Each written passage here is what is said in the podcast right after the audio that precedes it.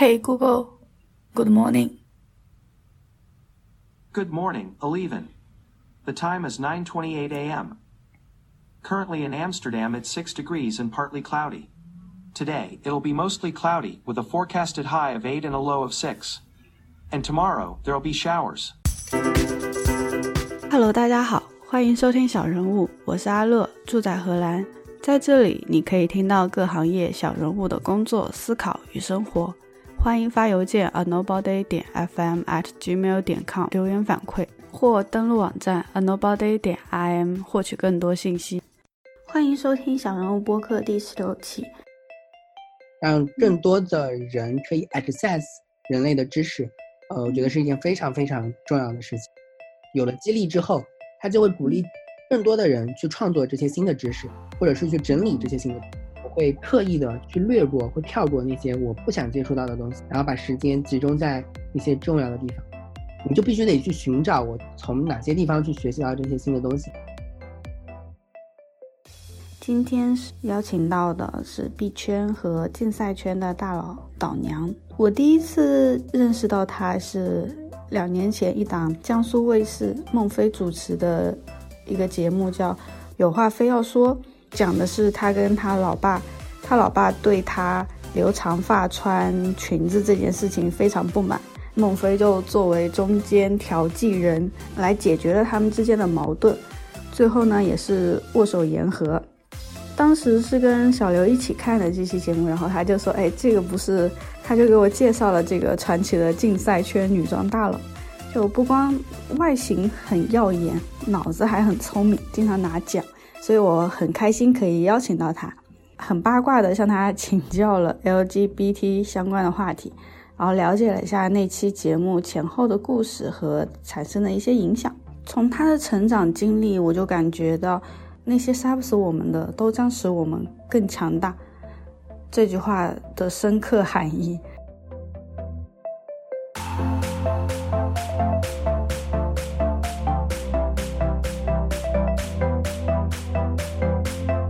我以前也是一个程序员嘛，一直没有听过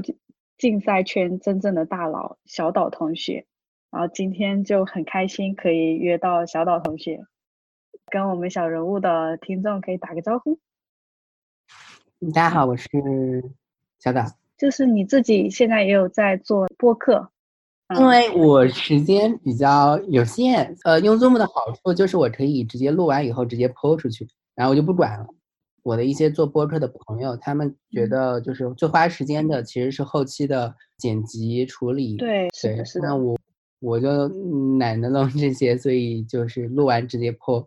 以后如果内容好一点的话，可以召集社区，让他们帮我去弄这件事情。现在确实有一些是专门做剪辑，这么专业吗？已经分工那么明确了。嗯，是这样子。我的播客到现在也其实就录了两期嘛。第一期就是录了我在纽约的地方叫海盗船。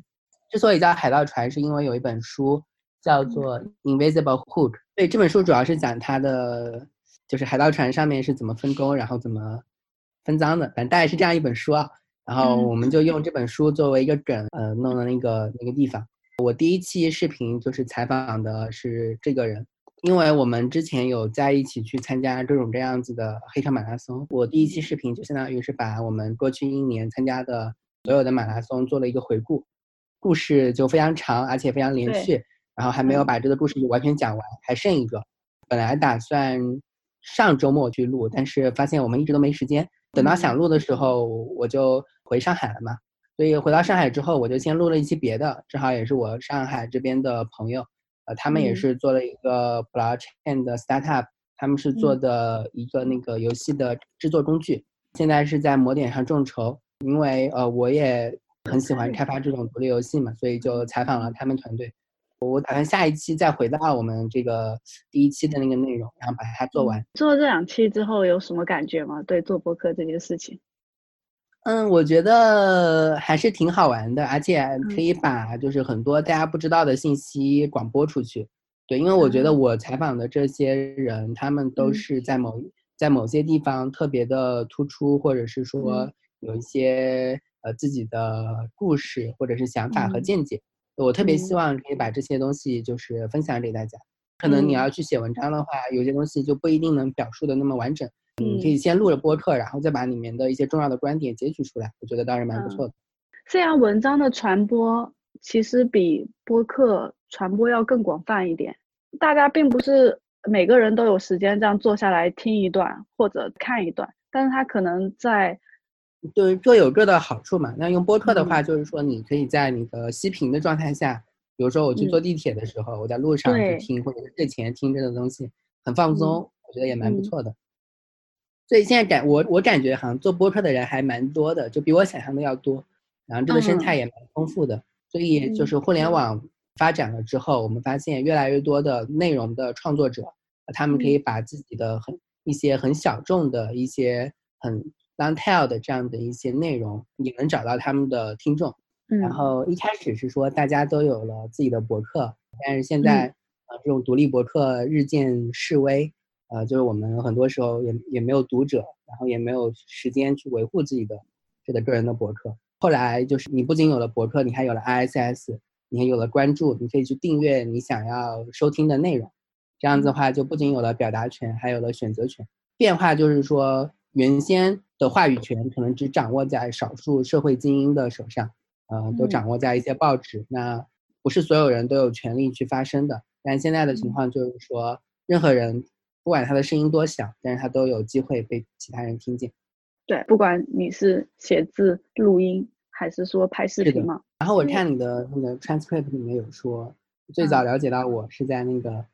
对那个孟孟非的一档节节目，里，对对。对。哎，其实我还蛮想了解你们去参加这档节目的前后的故事。哎，最早的故事是，呃，我当时我的一个朋友就是苏基老师，他去电视台录了一档节目，叫做好像叫做《一站到底》，然后他是那一期的冠军。然后我当时是作为亲友团，然后我去给他加油呐喊助威，嗯看他在那个电视上就就在舞台上面非常的闪耀，因为对我影响很深的一个动漫叫做那个是《花开物语》，那个女主角叫做松前绪花，她的愿望就是要要许愿，然后要让自己闪耀，所以我也希望就是说，那你们下次录节目的时候是不是可以找我呀？然后我就跟他们这么说了，对，但是嗯。发现他们就没有什么档期，没有档期呢我就因为这个机会认识到了其他的他那个电视台的一些，呃，因为都是江苏卫视嘛，江苏卫视就有一档很奇怪的节目，对，你你知道的，叫《非诚勿扰》。对，然后但是呢，当时呢，就是他们正好又有一个新的企划，就是说，嗯。呃，能不能请我去去弄？其实我在一开始准备去这个节目的时候，我是有自己的私心的，然后我我是有自己的剧本的，嗯。然后结果呢，去了之后发现人家人家根本就不按你的剧本来，人人家是那个是卫视，对不对？是要全、嗯全。国广播的，所以我发现我就不能自由发挥，那我就觉得这个事情就没什么意思了，我就不想不想弄了，对对对，然后我就抱着一个死猪不怕开水烫，不对不对，我该怎么讲？呃，反正来都来了，就就是蹭，相当于是蹭一个旅游吧，这样呃，嗯借这个机会，我把那个家里人也好久都没见面了嘛，因为我当时一直嗯在上海，呃，一直在 Google 上班，最后就变成了一个一档亲子节目。就是孟非有话说嘛，那一期节目里面主要就是讲你跟你爸爸的冲突嘛。呃，回头我会把这个节目的链接发在网站上。哎，那你现在跟你爸爸关系怎么样？我跟我爸不能说实话，我我得顺着他的性子来。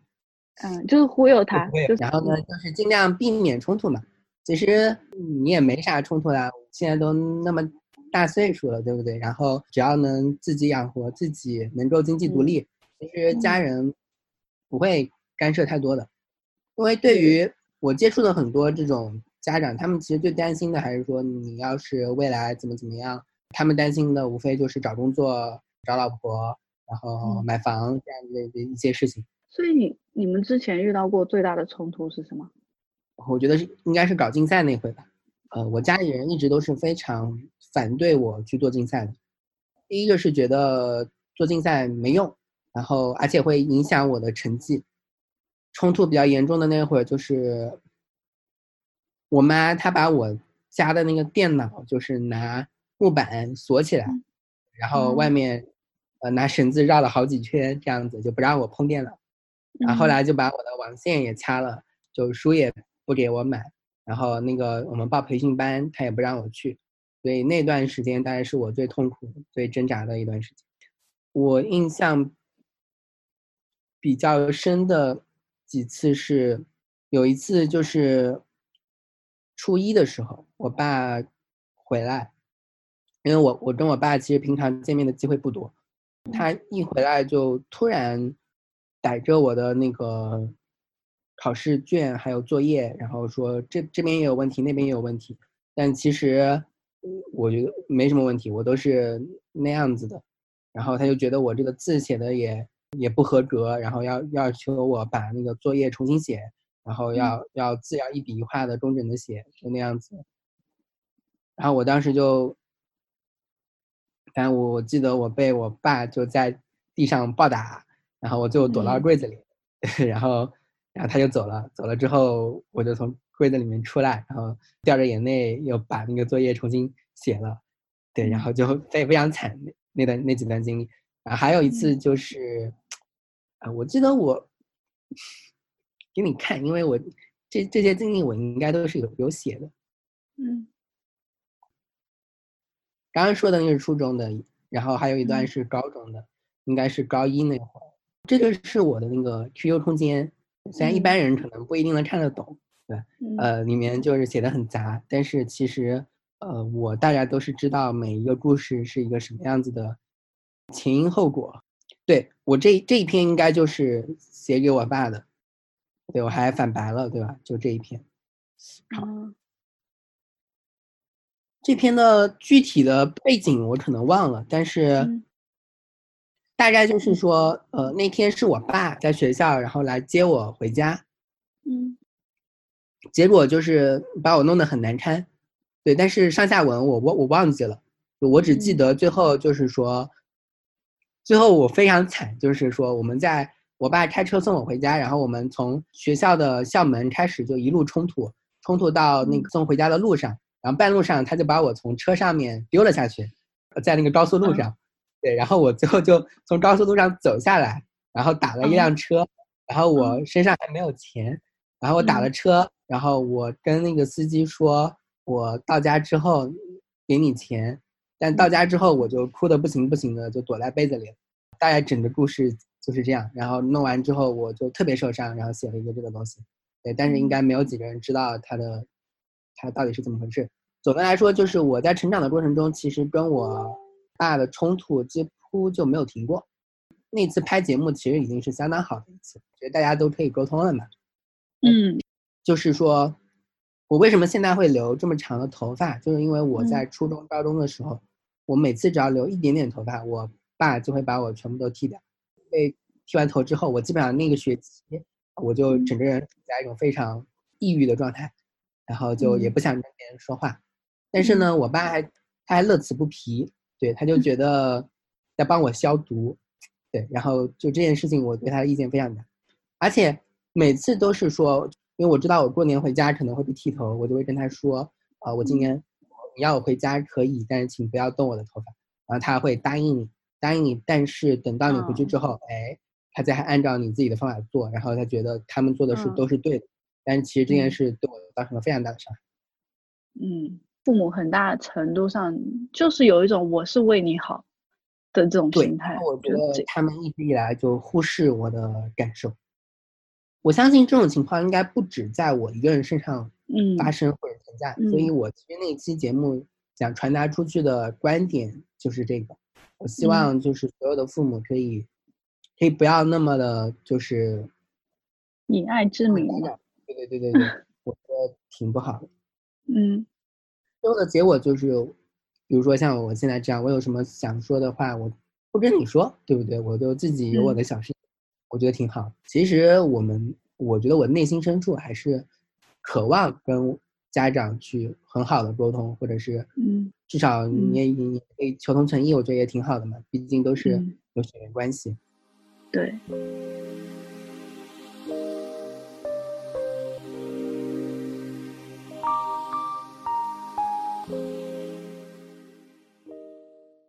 因为其实这里也讲到一个 LGBT 这件事情嘛，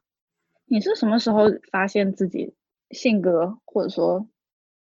性别认同这件事情？我是因为我第二次休学回到学校的时候，我认识了一个 MTF。我之前对 TS 和 CT 的概念是没有没有概念的，并且我也不知道存在着这样一个群体，通过激素治疗改变自己的形态。我通过和他们的交流和他们对他们的观察，然后我了解到自己应该是一个什么样子的状态。所以在那之前应该还是很困惑的吧？只不过说是缺乏科学的指导，我觉得是这样。但实际上，你看在国外的话，他们都是有这样子的专门的。心理咨询还有这样的医院存在的，嗯，随着我就是接触的越多，我会发现这些群体上面每个人其实他的情况都是不太一样的，嗯，可能有些人是与生俱来，另外一些人可能是因为后天成长的过程当中一些后天的事情，比如说很大程度上还是一些就是父母造成的影响，嗯，我觉得我现在这样子很大的程度上也是因为。我父亲对我造成的影响，对，比如说我留这么长的头发，我会觉得我是在是一种反抗，对，嗯嗯，我不希望被定义，不希望被束缚，不希望在一个安排好的条条框框里面去过完我的一生。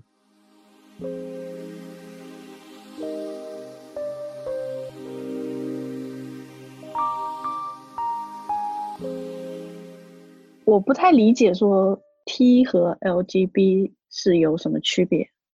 其实真的很容易理解嘛。L 就是女同，G 是男同，B 是双性恋，然后 T 是 transgender。transgender 就是跨性别，比如说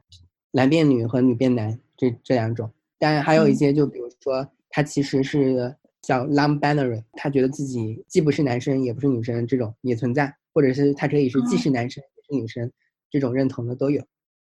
可能还会有那些就是呃先天的，就生下来就是双性的，其实也有很多，非常复杂，互相之间的认知可能也非常有限，嗯，很难去说我用一个标签去定义这部分大概是一个什么样子的情况，可能每个人都不一样。我有一次打车就遇到一个司机嘛，一个中老年男子了，他说如果有一个同性恋坐在我车上，我一脚把他踹下去。你能明显的感觉出他语气里那种厌恶的情绪，就我就不理解说，哎，你为什么要这么排斥这样一件事？怎么说呢？其实你去看，之前台湾不是通过了那个同性婚姻的法律嘛，也是通过艰难的斗争和投票去确定的。那你会发现，要人们接受这件事情，其实是需要一个呃长期的过程和文化的输出。让大家意识到这个事情啊，好像是这个样子，就像是，可能以前的社会是一夫多妻，后来变成了一夫一妻，就大家对这个社会的一些事情的认知是在不断的进化和提升的过程当中的。我反而会比较能够理解这部分人他们的想法，因为我会觉得他们可能就是生活在这样的语境下，然后接触到的同文层可能也都是这样的信息，所以我会非常能够理解。而且，即便是西方国家，它其实也不是说，呃，一直以来就是这样子，对吧？你可以看到西方，比如说基督教，它其实一直都是很反同的，它都一直在反同的第一线。我指的是那些比较原教旨的，包括计算机科学的开宗立派的图灵，对不对？他也是因为这个事情啊被判刑，然后接受了治疗，最后因为这个事情而自杀。所以其实是一个非常可悲的。一个事情，其实有很多，从我接触和我观察来到，就是很多 LGBT 的群体当中的一些个体，他们其实是非常的在某些方面有自己独特的能力或者是创造力异于常人。这个社会没有给他们提供更多的土壤，使得他们的才华可能就白白的浪费掉了，或者是消耗在了一些不应该消耗在的地方。就我我看到这些情况，其实我是。会觉得蛮痛心，嗯，所以作为少数群体的话，你觉得最大的困难是什么？于我来说，最大的困难就是，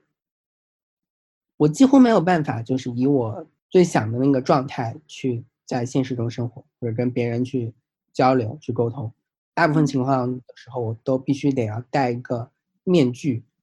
去接触其他人，可能是这个时代大概就是这个样子。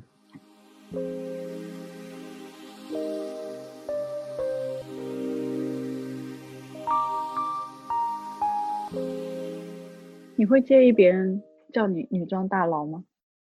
我不怎么介意，我不介意。对，所以呃，其实我我的感觉啊，就是说，虽然嗯 Prep 里面就是说，其实我我我我我不是什么竞赛圈的真正的大佬，最多也就是拿了一个金牌。有很多很多比我强很多的人，然后比我更努力、比我刷题更多的人，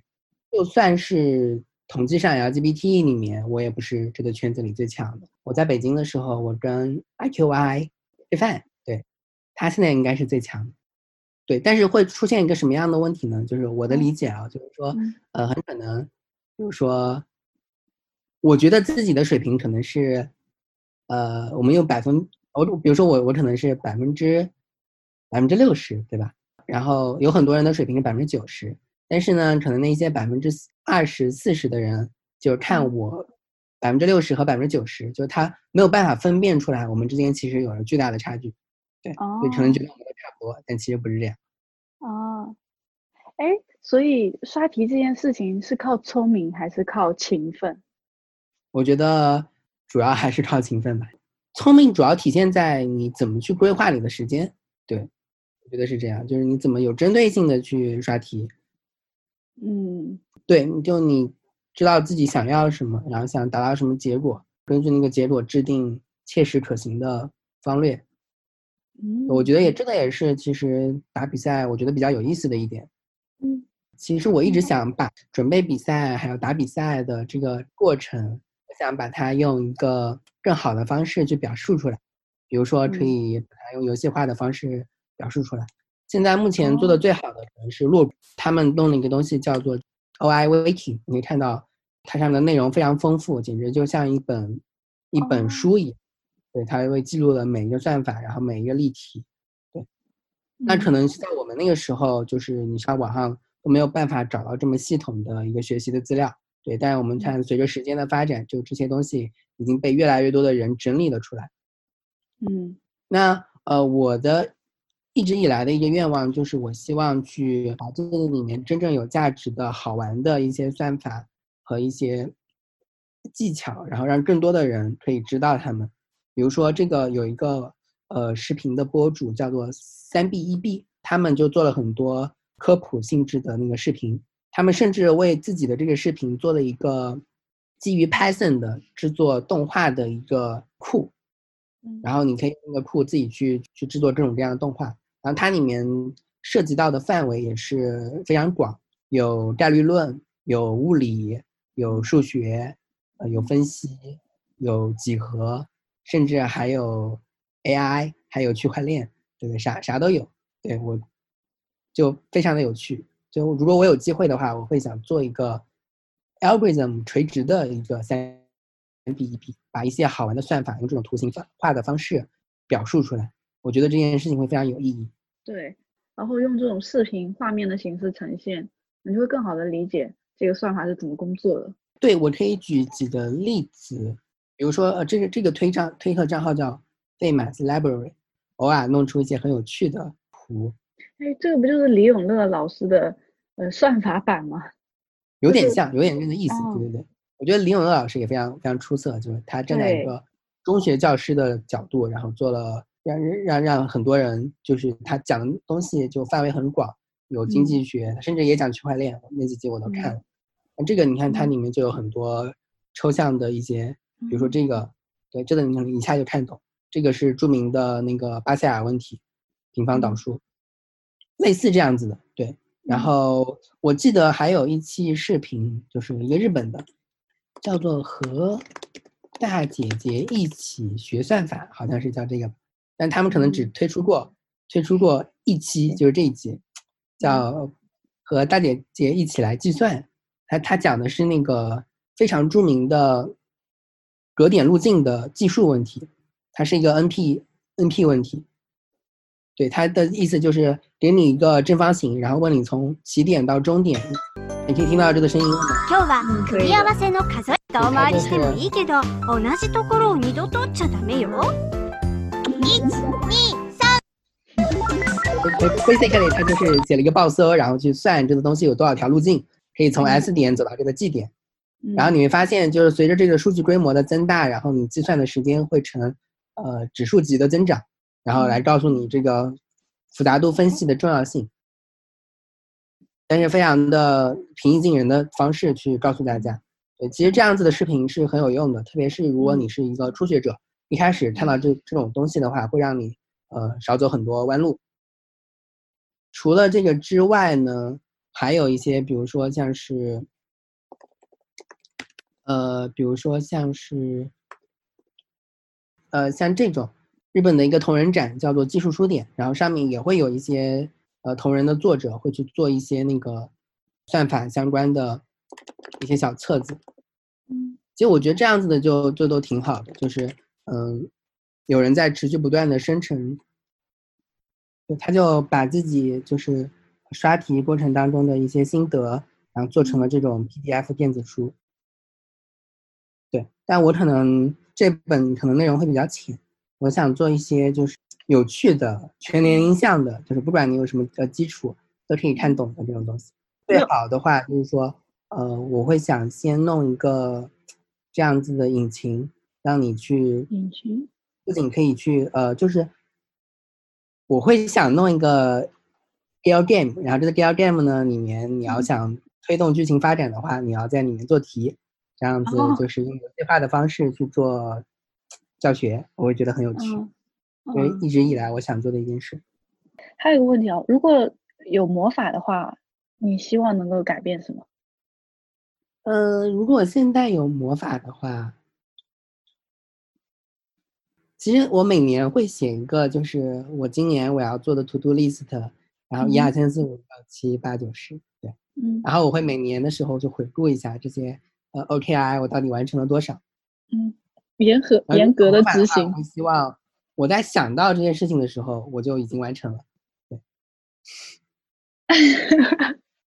这样我就可以不断的去想一些新的 to do list，然后挖坑有人帮你填，或者它自动被填了，是一件非常幸福的事情。